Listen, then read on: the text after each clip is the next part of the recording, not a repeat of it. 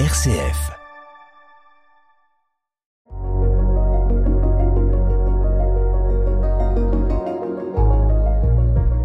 Bonjour Anne-Marie. Bonjour Pascal. Anne-Marie, merci de répondre à mon appel comme ça à l'improviste aujourd'hui dans la joie de l'appel. Mais euh, depuis quelque temps, tu fais partie du euh, catéchuménat et euh, j'aimerais bien un peu en savoir plus. Oui, bah, le catéchuménat, en fait, je vais ne t'apprendre rien, mais enfin quand même, je vais le redire. Le catéchuménat, c'est le temps pendant lequel sont accompagnés vers les sacrements de l'initiation chrétienne, c'est-à-dire le baptême, l'Eucharistie et la confirmation. Donc, sont accompagnés donc les futurs demandeurs d'entrer dans la vie chrétienne, de devenir chrétien. Et au terme d'un chemin catéchuménal, la célébration du baptême avec l'Eucharistie se fait à la veillée pascale. Oui, mais euh, je dirais, bon, le parcours catéchuménal dont tu parles, comment ça se passe? Eh bien, nous avons des réunions, euh, en fait, en équipe. Donc, euh, tous ceux qui veulent devenir chrétiens se trouvent réunis avec nous. On est une petite équipe de trois personnes, Agnès, Catherine et moi.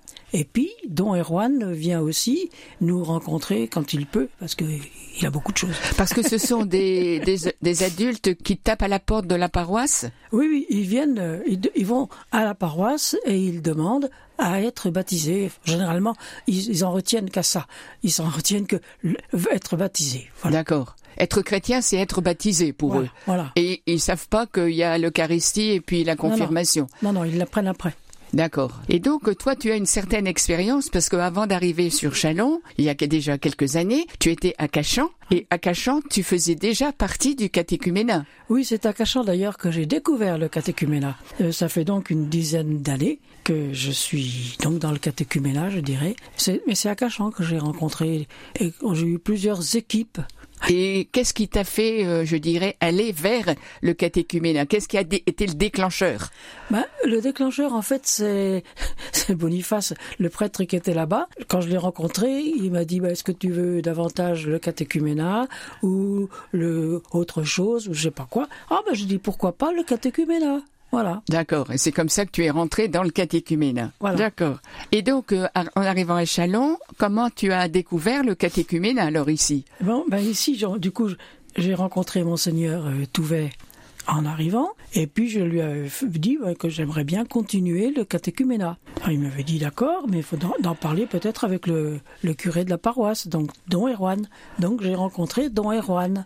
Et Don Erwan, euh, on a dit d'accord, et Très rapidement après, il m'a envoyé un petit message me disant Don Antonin a une personne qui voudrait être baptisée et est-ce que vous pourriez le suivre ou la suivre? Et bon, j'ai suivi cette personne un peu, mais euh, personnellement, ça me disait, ça me faisait quelque chose d'être seule avec oui. cette personne. Et puis en plus, elle avait très peur, donc c'était un cas très très particulier qui finalement elle a abandonné. Bon, et alors après, donc, sur la paroisse, notre centre, là, Notre-Dame-en-Vaux, on a formé une équipe. D'accord. Ça permet aux catéchumènes d'échanger entre eux, de, de, grandir entre eux, de voir la réflexion de l'un peut éclairer la réflexion de l'autre, etc., etc. Oui, bien sûr. C'est beaucoup mieux. Bien sûr. Et ce sont des jeunes, euh, des adultes de quel âge à peu près? C'est quoi euh... ah ben, Je vais t'amuser parce qu'en fait, dans l'équipe que nous avons actuellement, Bon, il y a plusieurs jeunes mamans, d'accord, mais il y a un monsieur qui a une fille qui va aller au JMJ, donc c'est pas une gamine. Oui. Et, et même, ça sera elle qui c'est elle qui est la marraine de son papa. Ah, c'est pas mal ça. Oui, parce qu'elle est déjà confirmée. Elle est confirmée, elle a tout. D'accord. Et la maman, la maman de ce monsieur, en fait, elle, elle sera confirmée à la Pentecôte. Ah oui, ah oui, donc c'est la famille qui. C'est toute la famille est un petit peu engagée là. Ah oui, très bien. Et alors donc tu dis il y a une petite équipe de trois personnes. Votre rôle, c'est qu'est-ce que ça veut dire accompagner un catéchumène, par exemple? Ben, Qu'est-ce qu'on y fait? Qu'est-ce qu'on y fait? On, a, on essaie de le faire mûrir un petit peu dans la connaissance, de, dans, les, dans sa rencontre avec Jésus. D'abord, ce qui est important, c'est qu'il rencontre Jésus, et puis aussi qu'il s'enrichisse de la parole de Dieu, donc l'évangile en particulier, et puis, euh, comment dirais-je, qu'il qu découvre qu'il n'est pas tout seul. Oui. Hein, et oui. qu'il est en église. Et que devenir chrétien, c'est entrer dans une église. Oui, mais ça veut dire quoi, entrer dans une église pour euh, quelqu'un qui demande le baptême? Parce que l'église, l'église avec un grand E, l'église avec un petit E, entrer dans une église, euh, oui. Oui, avec un grand E, bien sûr. Oui, oui, oui, mais... Donc, faire communauté, je dirais. Oui. Hein, et rencontrer, échanger avec les autres, partager avec les autres, voilà. Partager. Mais alors, comment, Anne-Marie, peut-on être sûr qu'ils font la rencontre personnelle avec Jésus? C'est c'est difficile de le s'en rencontrer comme ça, mais finalement, à la fin de leur dernièrement, enfin, on leur a demandé un peu ce qui avait changé en eux. Ah oui. Et on s'est rendu compte qu'effectivement, il y avait eu un changement dans la rencontre avec les autres, dans leur euh, vie de famille même, etc. Il y a, il y a quelque chose dont on sent quand même qu'il y a une modification. Et au niveau de la prière, et euh, vous avez des temps de prière ensemble? Vous leur demandez de prier chez eux? Ah ben oui, c'est-à-dire que on prie toujours à la, au moins, au moins à la fin de la réunion. Oui. Et euh, l'autre jour, après avoir eu l'appel décisif, bon, on avait je leur ai fait remarquer que dans les prières universelles de ce jour-là, il était dit que pour qu'ils soient davantage dans leur prière quotidienne. Alors je leur ai dit, mais le matin, il faut, on prie. Et puis le soir aussi, hein, la prière facilement, euh, merci, euh, pardon, euh, et s'il te plaît. Bon, donc pour la prière du soir. Mais l'offrir, l'offrir la journée, donc c'est déjà se mettre en lien avec le Seigneur, c'est, vivre autrement. Oui, oui. Donc c'est une manière de voir qu'ils progressent, qu'ils avancent. Ah. mais tu viens de dire quelque chose, l'appel décisif, c'est quoi ça? L'appel décisif, je dirais, c'est la deuxième étape ah. du temps du catéchuménat. Parce que la première? La première, c'est l'entrée en catéchuménat. Parce que pendant quelques réunions, quelques rencontres, ils ne sont pas encore catéchumènes. Et donc, un jour, quand on sent qu'ils sont prêts, qu'ils ont assez mûri, ah oui. et qu'ils veulent vraiment devenir chrétiens, oui. Donc à ce moment-là, on fait l'entrée en catéchuménat.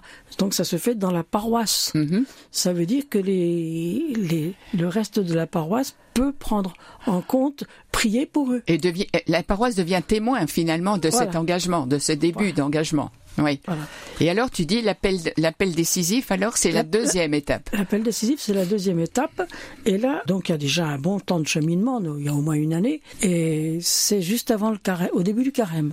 L'appel décisif, c'est l'évêque qui officie, je dire, et qui fait, qui appelle les catéchumènes à ce qu'ils veulent s'engager. D'accord. Et là, euh, l'appel décisif, le, au premier dimanche de carême, c'était à Épernay. Cette année, parce que c'est pas toujours Épernay, je suppose. Non, non, non, ça change. Oui. Mais euh, c'est pas forcément Chalon non plus. Oui. Et donc euh, là, y avait, ils étaient une bonne vingtaine pour tout le diocèse. Mm-hmm. Et avant cet appel décisif, ils ont d'abord écrit à l'évêque ah pour demander vraiment d'avoir cette entrée en... Et qu'est-ce qu'ils doivent dire dans cette lettre euh... Ah ben, Ils se présentent. Ils se présentent Ils se présentent dans leur lettre. Hein. D'accord. Ils se présentent et puis ils disent comment ils ont cheminé, puisque ce qu'ils ont découvert, c'est tout. Mais ils se présentent surtout. Et d'ailleurs, ce qui est formidable ici, c'est que l'évêque leur répond personnellement ah à chacun. Ah oui. Oh.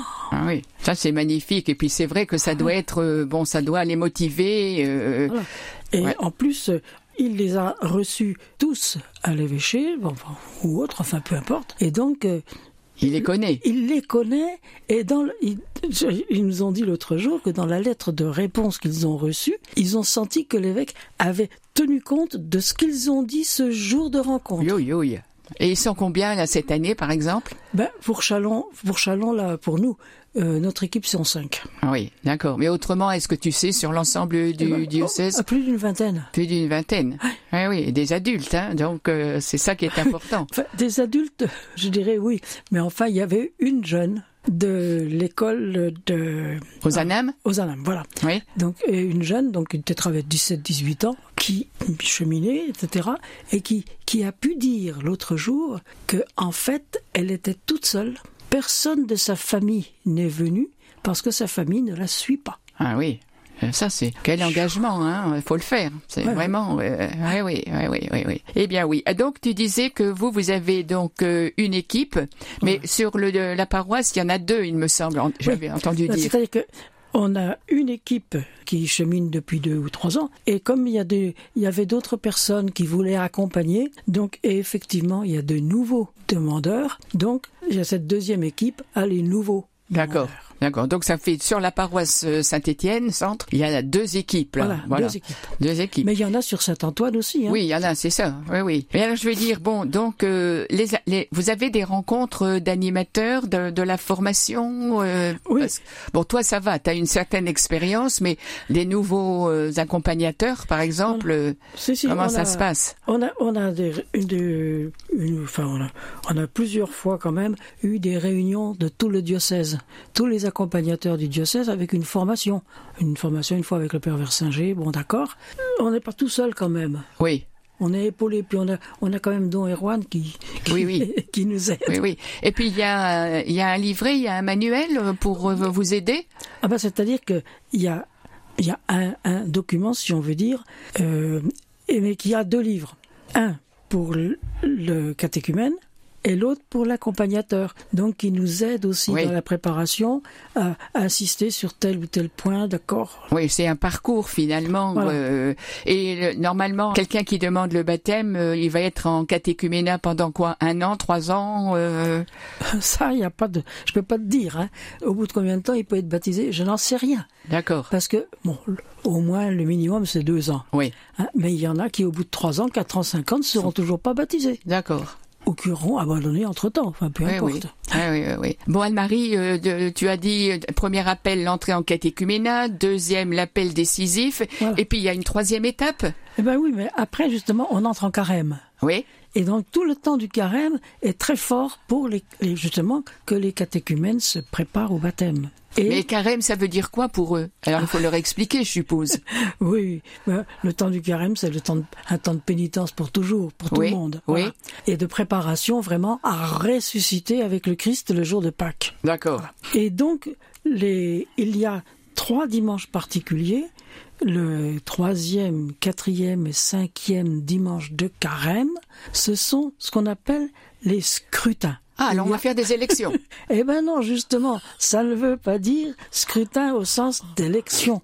Mais scrutin, c'est scruter. Tu sais, il y a un psaume qui dit scrute-moi, Seigneur. Oui. Voilà. Oui. Eh ben, c'est-à-dire qu'en fait, pendant ce temps-là, le catéchumène est appelé à davantage se présenter devant le Christ, qui regarde en profondeur en lui et qui donc va l'aider à grandir et à se reconnaître pécheur d'une part, mais d'autre part à se convertir encore, à être illuminé en plus. Et les évangiles de ces troisième, quatrième, cinquième dimanches sont appropriés. Ce ne sont pas forcément ceux de l'année, ce sont toujours les mêmes. Le, ah oui. Le troisième dimanche, c'est la Samaritaine, oui. Où Jésus promet l'eau vive. Bien oui. Qu'est-ce que l'eau vive? D'accord. Le deuxième, donc le quatrième, c'est l'aveugle-né.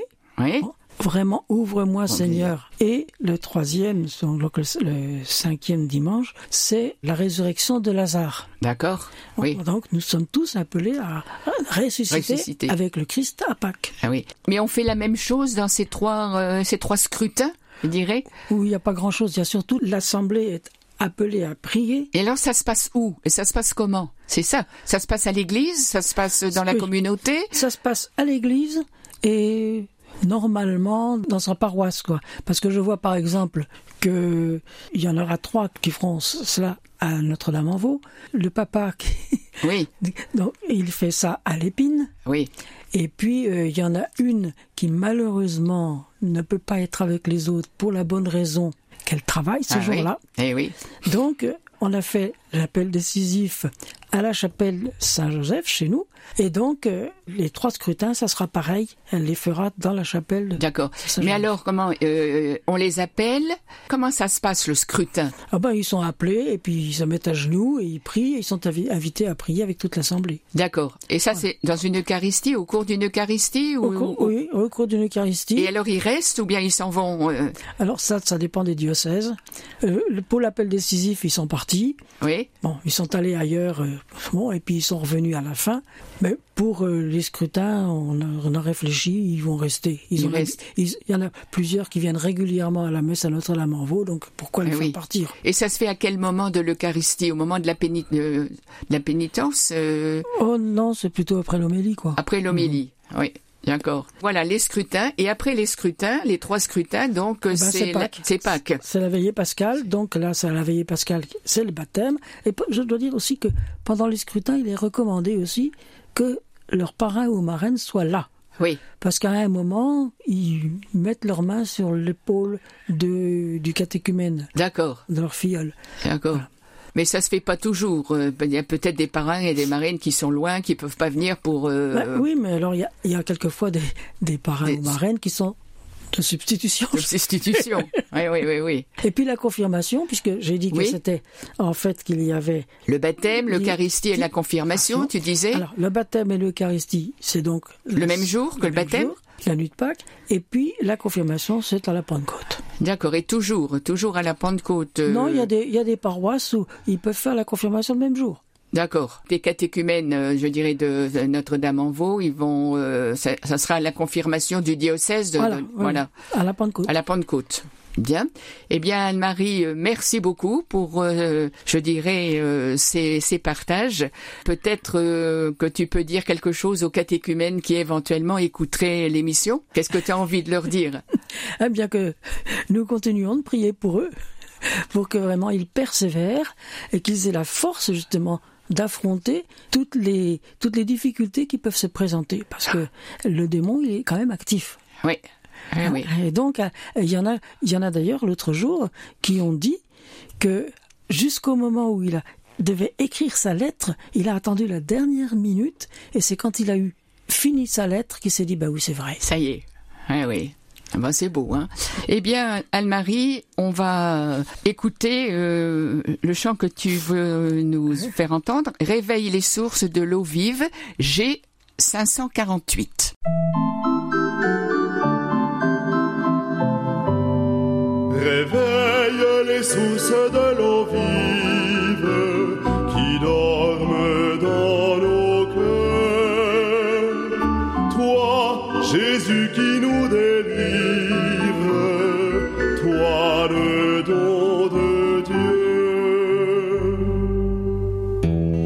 passant sur la route, tu demandes un verre d'eau, toi la source de la vie.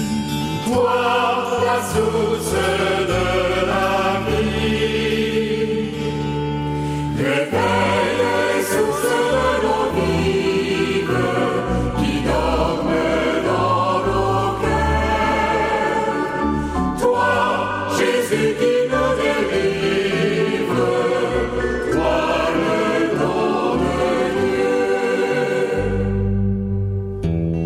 sur la route, tu demandes un mot d'espoir, toi, parole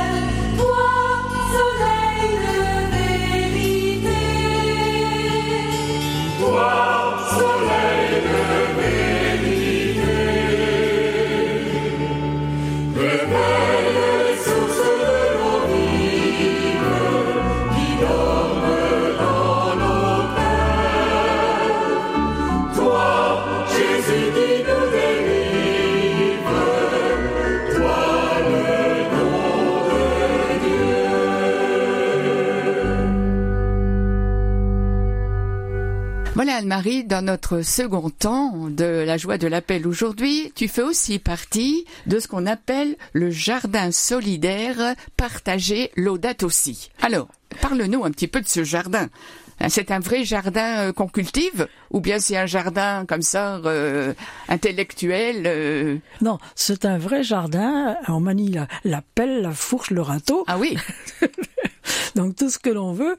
Là, en fait, ce jardin, il est partagé et solidaire, d'accord, c'est vrai. C'est un lieu de rencontre, de joie, de travail et de solidarité. Il s'agit d'ensemencer la terre. Donc c'est pour ça l'audate aussi, c'est le lien. Hein. oui, Mais le, le premier point, c'est surtout donc ensemencer la terre, la joie de produire, de rencontrer d'autres personnes, d'échanger les différentes euh, recettes que l'on peut avoir, etc. Et respecter les lieux et les personnes, c'est aussi très très important parce que on ne va pas faire à la place de l'autre. d'accord, mais euh, c'est pour qui? Qui est-ce qui y vient? Euh, Comment on connaît ce jardin? Euh, Ceux qui y viennent, au départ, c'était surtout des migrants. Bon. Mais en fait, c'est ouvert à des bénévoles, des jardiniers confirmés et aussi ben, des débutants. Mais tout le monde est bénévole. Oui, C'est ça, c'est important. Et on est joyeux de partager ses connaissances, de se, de se sentir utile aussi, et puis de sortir de sa solitude, retrouver d'autres personnes, se remettre sur pied, se remettre en forme, et de venir en famille aussi. oui, oui. Ah oui, samedi dernier, si tu avais vu, les enfants qui étaient là, ils étaient actifs, à ramasser tout. Et il y avait un petit gamin. Oh, il avait peut-être, il avait pas dix ans. Il maniait la scie pour élaguer un espèce de buis, etc. Oh, C'était formidable. Ils étaient heureux de se retrouver là, quoi. Enfin, Oui, oui. chaque- chaque- ça courait partout. Il y avait une petite fille qui, en- guise de pelle, avait trouvé un bâton et qui essayait de remuer la terre avec, son petit bâton. Oui, oui. Et tu disais, ce jardin, il a été d'abord conçu pour euh, des migrants, mais il n'y a pas que des migrants, ce que tu viens de Non, non. dire. Mais est-ce qu'il reste quand même euh, le privilège? Est-ce que c'est pas encore pour les migrants, pour les réfugiés, pour les familles qui arrivent de l'extérieur euh, Oui, c'est ça. Mais en fait, euh, les migrants, ils sont faits pour migrer. Oui, puis ils bougent. Tout à fait. Alors par contre, par exemple, l'année dernière, il y avait une parcelle qui avait été cultivée par un migrant. Euh, Il est parti. Donc la culture, euh, tout, tout ce qu'il avait cultivé, ben, ça lui a servi à rien. Et qu'est-ce qu'on en fait alors? Eh ben, solidairement, on, on se la partage. D'accord. Et il n'y a pas une parcelle un peu plus solidaire que d'autres? Si, il y a une parcelle pour les gens, par exemple comme moi. Moi, j'ai pas besoin d'avoir une parcelle. Oui. Hein, mais donc, on peut cultiver une parcelle, un coin que l'on appelle solidaire. D'accord. Et donc là, bon, ben, on partagera euh, avec, soit avec les gens, soit avec nous, soit, enfin, voilà. Oui, oui. Et qu'est-ce que je veux dire euh, Qu'est-ce qui apporte les, les graines, ce que vous allez euh, semer, planter? Eh bien là, euh, j'allais dire que je vais faire un petit appel. Bah oui, justement, oui. Parce que, en fait, si vous avez des, les auditeurs, là, si vous avez des graines ou des plantes, vous pouvez toujours les proposer. Et même ce que nous recherchons actuellement surtout, ce sont des cuves de 1000 litres pour l'eau de récupération. Oui, bien sûr. Bien Parce sûr. que c'est aussi, euh, l'eau date aussi, hein, c'est ça. Bien sûr. Faut pas gaspiller. Ah oui. Hein. Et donc, si vous entendez cet appel, ben, vous pouvez y répondre. Je peux vous donner le nom de la personne à qui vous pouvez téléphoner. Oui, oui, c'est ça. On va, ce qu'on va faire. Mais il se trouve où ce terrain, finalement, Ah. cette parcelle? Parce que c'est bien joli. Tu nous dis qu'il faut rapporter, mais où?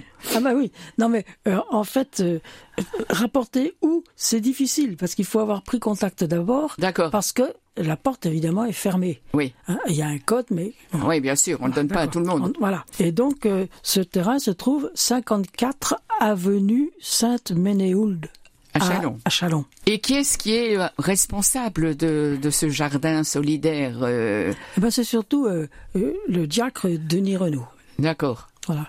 C'est lui qui est, qui est le grand chef, j'allais dire. Voilà. Mais on a une petite équipe aussi Oui. pour essayer d'animer et d'administrer un peu le Euh, oui, terrain. et on peut y aller tous les jours ou bien il y a des jours un peu spécifiques euh, parce que comme c'est pas ouvert tout le temps, Eh Ben, ceux qui sont vraiment, je veux dire, confirmés, qui font partie, qui, oui, qui font vraiment partie, ils ont le code. d'accord. Je vois par exemple, samedi, on y était, mais dimanche, il y en a un qui est reparti en famille travailler, donc il avait forcément le code. D'accord. Voilà. Et pour plus de renseignements, parce que nous arrivons à la fin de notre émission, Anne-Marie, pour plus de renseignements, il y a un numéro de téléphone, il y a... Voilà, c'est ça. Donc on peut appeler justement Denis Renault Oui. au 06 26 16 27 91. Voilà, tu peux redire euh, cet appel aux, aux auditeurs. euh, Tu as besoin de plantes, tu as besoin de graines Voilà. Et de cuve. et de cuves de, de De 1000 1000 litres pour récupérer l'eau qui vient du ciel quand ça tombe. Cette année, on a un petit peu de difficulté à avoir de l'eau pour euh, notre jardin.